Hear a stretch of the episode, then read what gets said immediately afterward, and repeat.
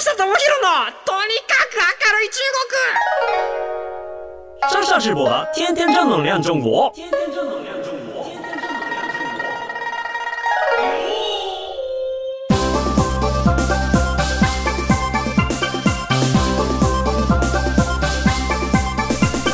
シュシメニュシメン、大家好，我是上下直播。皆さん、こんにちは。中国ビリビリナンバーワン日本人インフルエンサーコンテンツプロデューサーの山下智博です。日本放送、ポッドキャストステーション、山下智博のとにかく明るい中国。この番組は中国で結構有名な私があなたの知らない中国の面白トピックやそんなにどやれない豆知識を紹介していき、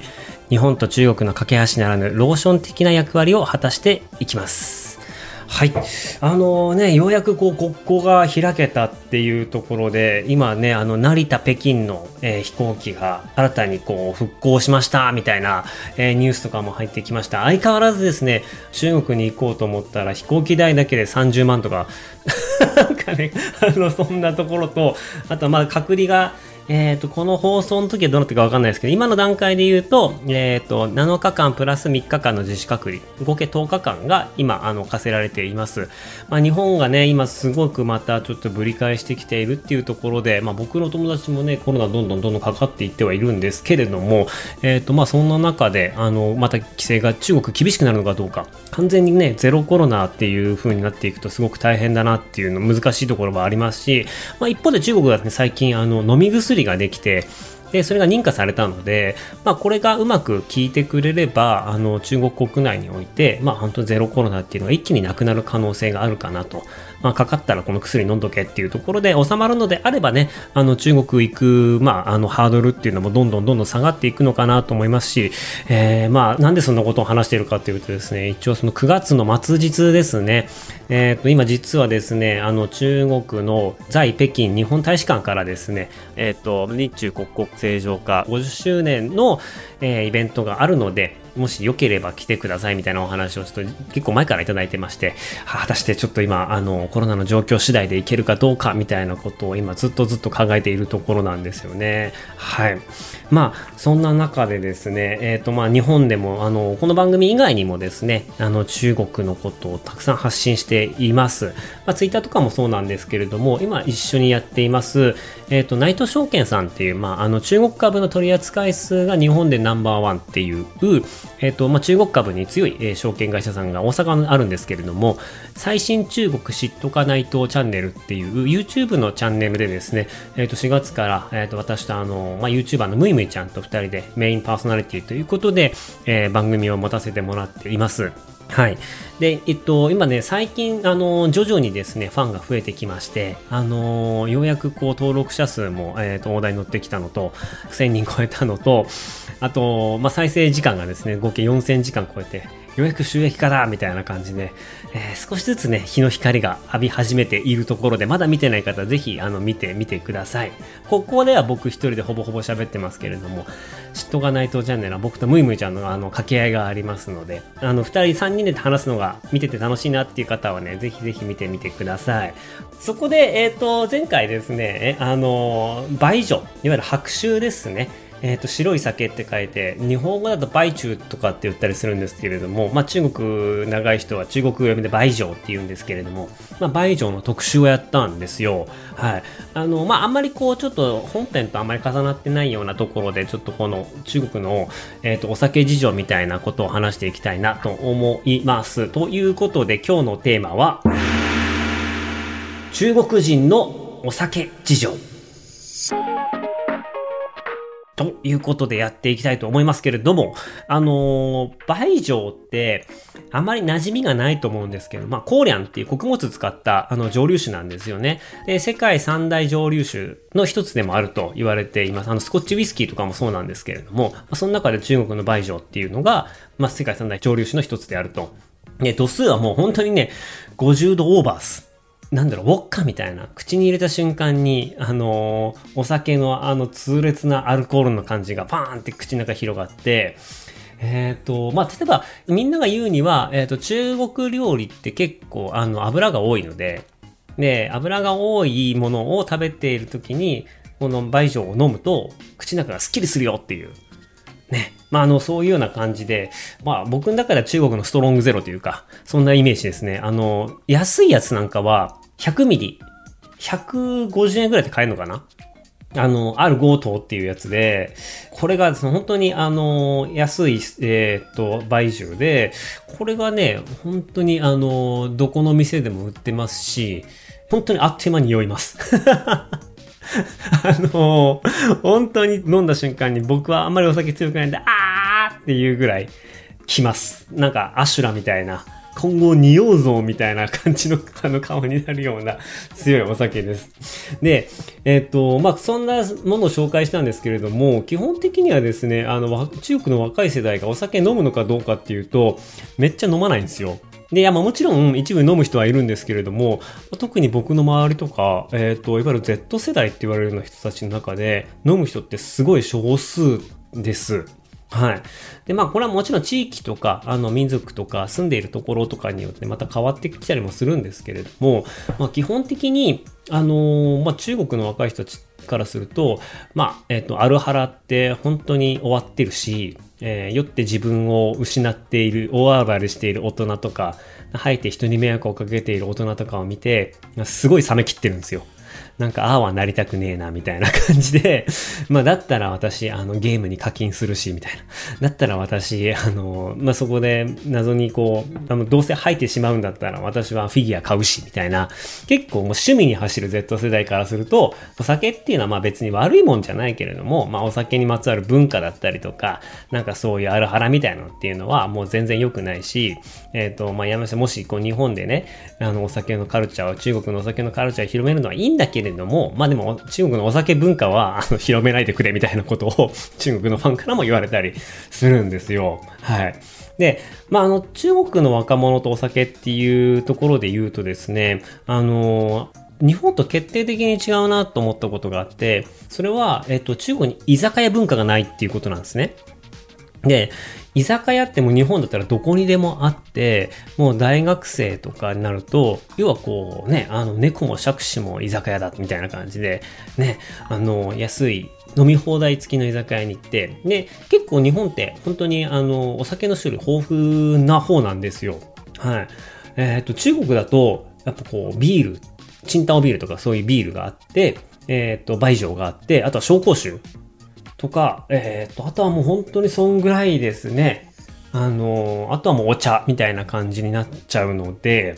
しかも、あの、紹興酒って、本当地域限定で、浙江省のごく一部、紹興酒っていうところで作られてはいるんですけれども、まあ、そこで飲まれてる以外はほぼほぼ広まってないんですよ。で中国といえば、日本人は紹興酒ってイメージがあるんですけれども、まあ、全然、あの、中国では飲まれないですね。で、まあ、むしろ、まあ、最近だと、なんか日本の梅酒とかがむしろ流行ってるぐらいのイメージです。はい。で、あとですね、中国って日本と違って、日本ってこうどこに行っても、あの、飲み比べセットってあるじゃないですか。なんか日本酒3種飲み比べとか、紹興酒3種飲み比べとか、梅ジ3種飲み比べとかって、日本ってすごい飲み比べが好きなんですよ。中国に行って飲み比べセットって見たことなくて で、これ結構日本独自の文化だなと思って見たんですけれども、なんか僕の知り合いがですね、あの、まあ、日本人接待するときに、まあ、あの、いつも使っている店に、あの、紹興酒飲み比べセットっていうのに日本人向けに開発しろって言って、メニュー作らせて、で、まあ、それが本当日本人にしか、あの、注文されないっていう。ただ、結構日本人が来ればみんなそれを頼むっていう、なんかあの、店長も不思議がってました。なんか本当これ日本独特な文化らしいですよ。飲み比べ文化っていうのは。で、やっぱね、その、えっ、ー、と、居酒屋がない分、カシスオレンジとか、なんかカルアミルクとか、いわゆるそのお酒があんまり好きじゃない、お酒の味があんまり好きじゃない人が飲むようなお酒っていうのが日本って結構選択肢としてあるんですけれども、まあそういうのがなかったんですよ。なので、うんと、まあね、いきなりなんかそんな人がワインとかね、倍上とか言ったらもう本当にあの具合悪くなっちゃいますから、なんかその中間をうまく取れるようなお酒っていうのがなかったんですよね。で、それが居酒屋屋っていうものが入ってきたりとか、あとは、えっ、ー、と、最近だともうこの7、8年かな？だと、えっ、ー、と、リオっていう RIO っていう缶中杯が出てきまして、で、それがいわゆるこう、まあ、あの、フルーツフレーバーの缶中杯あの日本でいうほろ酔いですね。ほろ酔いのパクリ商品みたいなのが出てきまして、いやもう本当にね、あの、パクリもいいとこなんですよ。あの、缶のど真ん中にフルーツがポンって置いて、あの、あるんですね、写真で。で、あの、それで、あの、リオって書いてあるんですよ。いやいや、もう見た感じ、まるっきりそのまんまほろ酔いなんですけれども、なんかそういうものが中国で流行ったんですけど、ここがですね、とにかく若い世代に、あの、お酒飲んでもらいたいっていうことで、若い世代向けの露出がすごかったんですよ。でビリビリの、えー、マクロリンクっていう、まあ、いわゆる日本でいうニコニコ超パーティーみたいなライブイベントあるんですけれども、まあ、僕も MC やらせてもらった時、ちょうどこのね、リオが、えっ、と、スポンサー、公式スポンサーでどでかく広告出してたんですよね。はい。で、えー、まあなんかそんな意味で言うとこう若い人にターゲットするのにビリビリで認知度取って増やしていくみたいなことをやってました。まあ、あのー、あ、そうそう、そういえば、えっ、と、日本であのビリビリのイベントが7月17日にあったんですよ。で、ライブイベントだったんですけれども、えっ、ー、と、まあ、アニソン歌手の方とかがたくさん出てまして、で、日本の幕張かな？で、どっかでやってて、で、それが、えっ、ー、と、日本で見れますと、日本でチケット8800円とかでがっつりやってて、で、それがあのー、日本でやった後中国に遅れて後日、えっ、と、生放送風に配信するみたいな、あの、中国ではちょっとコロナのリスクが高すぎて、イベントが打てないぞっていうところで、まあ、中国のビリビリ動画が、まあ、逆に日本でやりましょうと。日本のアニソン歌手を呼んでやりましょうってやったんですけれども、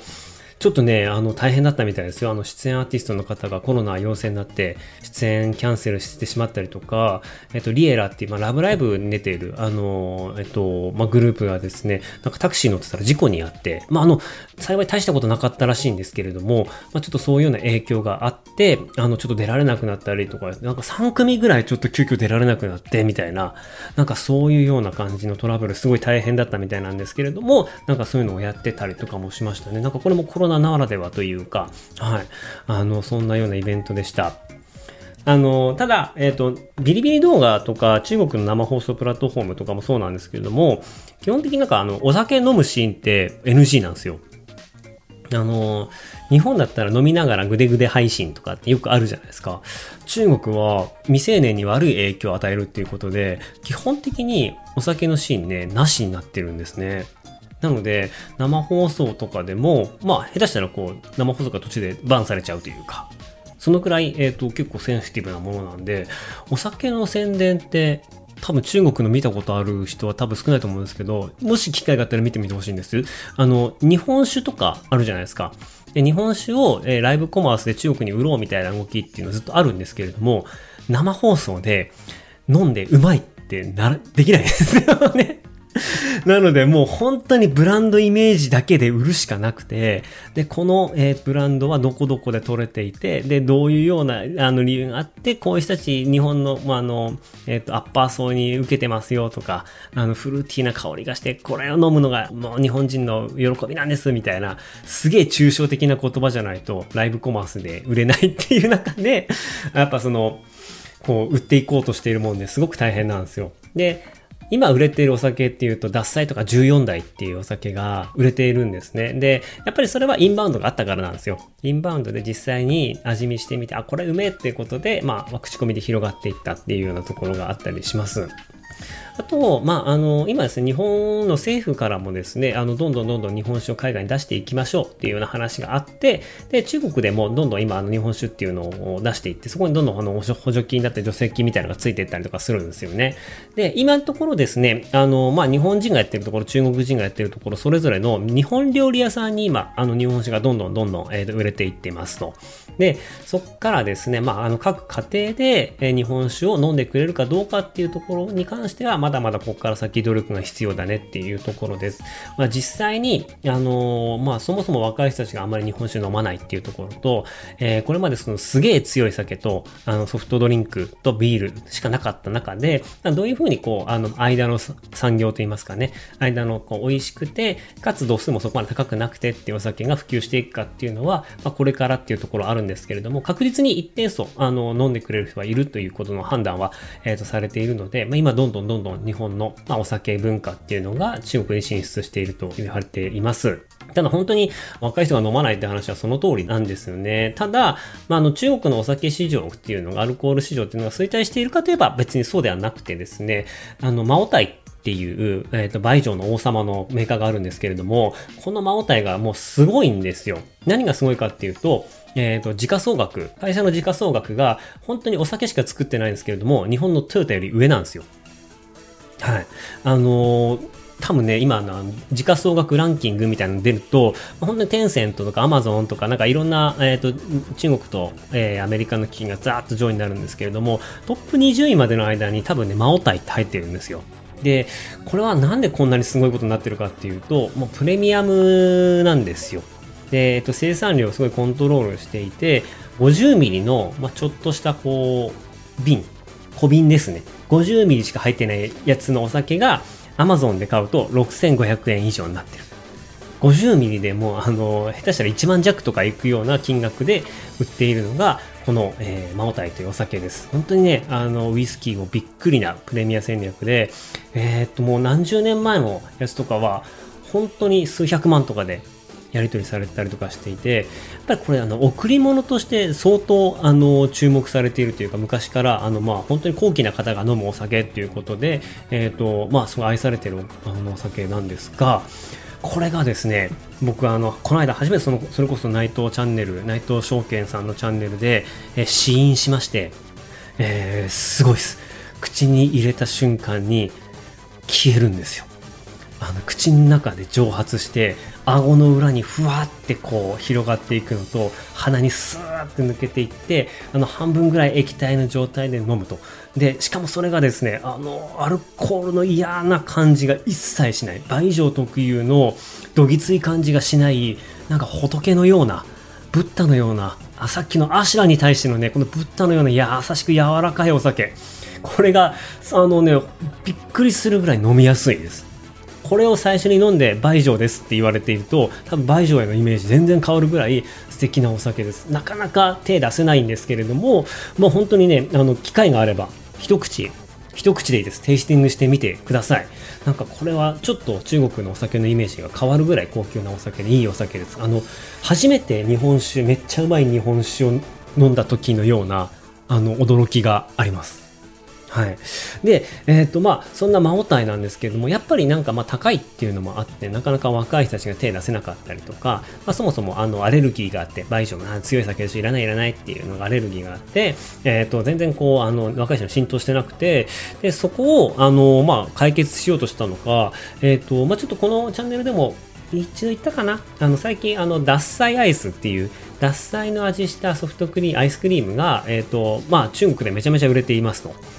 ね、それはなんかあの日本から実際に正規輸出したものなんですけれども、まあ、そこからですねあのそれにインスパイアされたのかどうかは分かんないですけれどもマオタイのアイスっていうのが中国で生まれました。そのすっごいこう香り高いフレーバーとしてアイスクリームの原材料の中にマオタイ入っていて香りはマオタイ。なんだけどアルコール度数は少なくてっていうもう本当にちっちゃいカップのアイスクリーム。もうハーゲンダッツレベルのアイスクリームなんですけれどもこれがそのバカ流行りしたんですよ。今年の夏。ででもお値段も驚きの1500円です。日本円で。本当にハーゲンダッツですよ。ハーゲンダッツの大きさでやっぱりマオタイ使うから高いぞっていうことで1500円だったんですけど本当に400食ぐらい限定のやつが一瞬で売れたらしいです。いやーもうねこれが面白くてそれで僕聞いた時に一個思い出したのが北海道の札幌にある北海道ミルク村っていう店舗があるんですよ。お店があって。でここを思い出したんですよ。でなぜかっていうとですねここってあの北海道の美味しいアイスクリームがを提供されるんですけれどもそれに自分で好きなリキュールを選んでそれをかけてあのアイスクリーム食べるんですよね。なのであの、まあ、カシスリキュールとか、えっとカルーアとかなんかそういうこうちょっとベイリーズとかなんかそういうようなあのリキュールをちょろっとバニラアイスに乗っけて食べるみたいなのがすげえうまくて。ですげえおしゃれなんですけれどもなんかそれをすごく思い出しましたまあ本当これに近い発想だなと思ってまたちょっと機会があれば北海道ミルク村行きたいなと思っています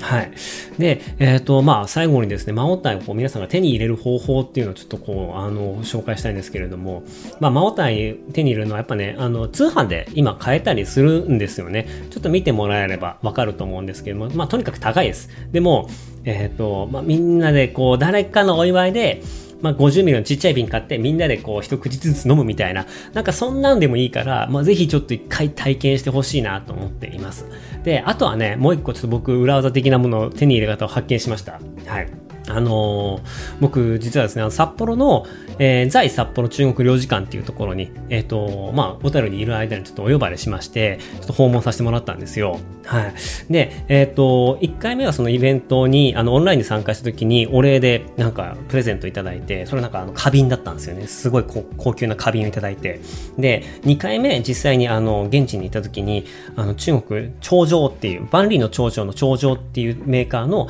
えっ、と、ワインをいただいたんです。これもまたいいものがもらって、で、えっ、と、次ですね、あの、山下さんはどんなものが好きですかって、その時言われたんで、僕、マオタイが好きですって、あの、もう本当にあの、高級品を ねだるっていう あのね、とんでもないね、あの、面の皮の厚いお願いをちょっとしたんですよ。あ、でも、あ、またや、大丈夫ですとか言って、わざとらしく取り消したんですけれども、あの、このあたりね、もしかしたらね、もう次僕、あの、領事館に行ったら、でっかい孫体の瓶をもらえるかもしれないんでね、これはちょっとあの、皆さんにはできないかもしれないですけれども、領事館に行ったら孫体をもらえるんじゃないかって、ちょっと期待をしています。ただ、まあ僕、その時ですね、あの、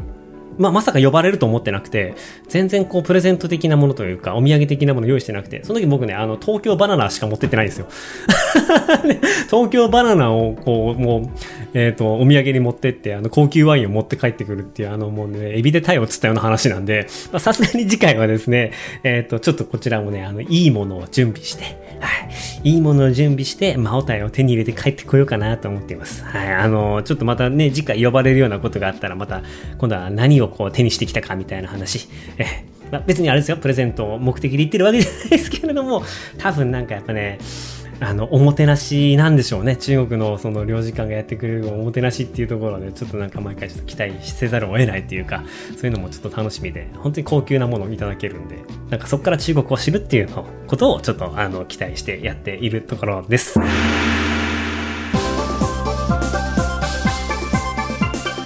この番組ではあなたからのメッセージもお待ちしております。番組への感想、中国に関する取り上げてほしいテーマなど、メールアドレスは明るい at allnightnippon.com、akarui アットマークオールナイトニッポンドットコムまでお願いいたします。それでは、ここまでのお相手は山下智博でした。生ダジャ、シャツ大臣、バイバイ。